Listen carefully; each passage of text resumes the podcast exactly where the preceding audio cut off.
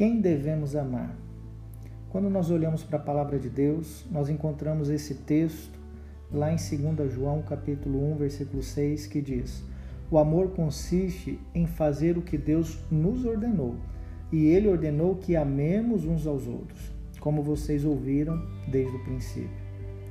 O amor é o vínculo que deve unir as pessoas, e não apenas a nossa família.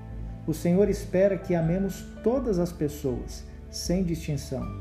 Quando amamos o nosso próximo, não estamos apenas obedecendo a uma ordem dada por Deus, mas também estamos construindo vínculos permanentes e duradouros. O Senhor nunca pediu para você gostar do seu próximo. A ordem é bem clara, é para amarmos uns aos outros. Independentemente de quem seja ou do nível de proximidade que ele tenha de você, Amar o próximo sempre deve ser o nosso único objetivo. É isso que vale, inclusive, para aqueles que já nos magoaram ou nos feriram, porque o amor deve ser incondicional. É claro que isso nem sempre é fácil. Na maioria das vezes, é um enorme desafio para todos nós. Mas não tem jeito.